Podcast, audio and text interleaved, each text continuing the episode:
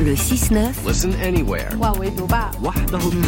Sur France Inter. Géopolitique avec Gallagher Fenwick. Bonjour Gallagher. Bonjour, bonjour tout le monde. Cela fait deux ans aujourd'hui et jour pour jour que l'Ukraine tente de repousser les assauts russes depuis la tentative d'invasion le 24 février 2022.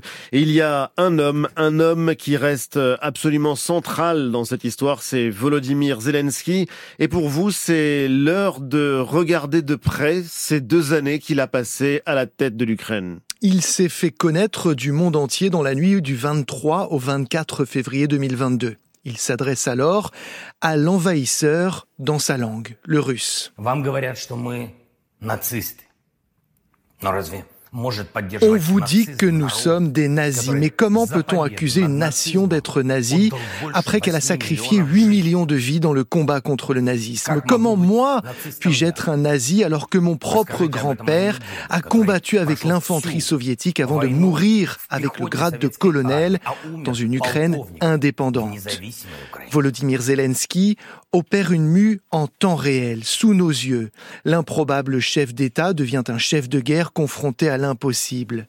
Son pays est attaqué par le plus grand du monde, la Russie, et ses 17 millions de kilomètres carrés. S'engage alors une des batailles les plus sanglantes sur le continent européen depuis la Seconde Guerre mondiale. Deux ans plus tard, le bilan est loin d'être simple. Et est-ce que vous diriez que Volodymyr Zelensky a commis des erreurs, Gallagher?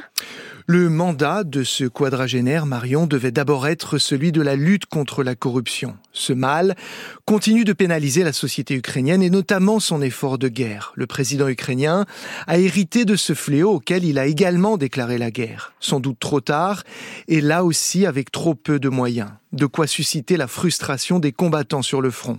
Or, Volodymyr Zelensky a pris un immense risque lorsqu'il a démis, au début du mois, le commandant en chef des armées, le très populaire général Zaloujny.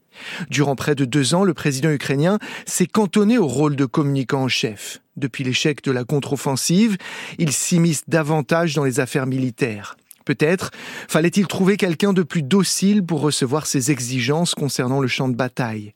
Les munitions viennent à manquer par la faute des Alliés, et c'est peut-être là la plus grande des erreurs de ce jeune chef de guerre, celle d'avoir trop misé sur l'Europe et l'OTAN. Même si ces deux-là ont répondu présent, leurs atermoiements n'ont jamais cessé face à un agresseur qui ne s'oppose lui presque aucune question. Et d'autres épreuves attendent le président Zelensky, Gallagher. Oui, Marion, l'une des plus grandes menaces planant sur l'Ukraine est la lassitude. La parole du président ukrainien est moins attendue en Occident. L'effet Zelensky s'est étiolé. En l'absence d'élections rendues impossibles par la guerre et la loi martiale, il n'y aura pas de renouvellement démocratique du pouvoir à Kiev dans un futur proche. L'ancien comédien devra puiser dans son répertoire pour renouer avec son public. Mais le plus grand des défis est interne et imminent, c'est celui de la mobilisation.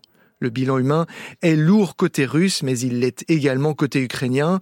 Le sujet est sensible, l'enjeu est immense, il faut aller chercher des dizaines, peut-être des centaines de milliers d'Ukrainiens qui ne sont pas volontaires pour aller se battre.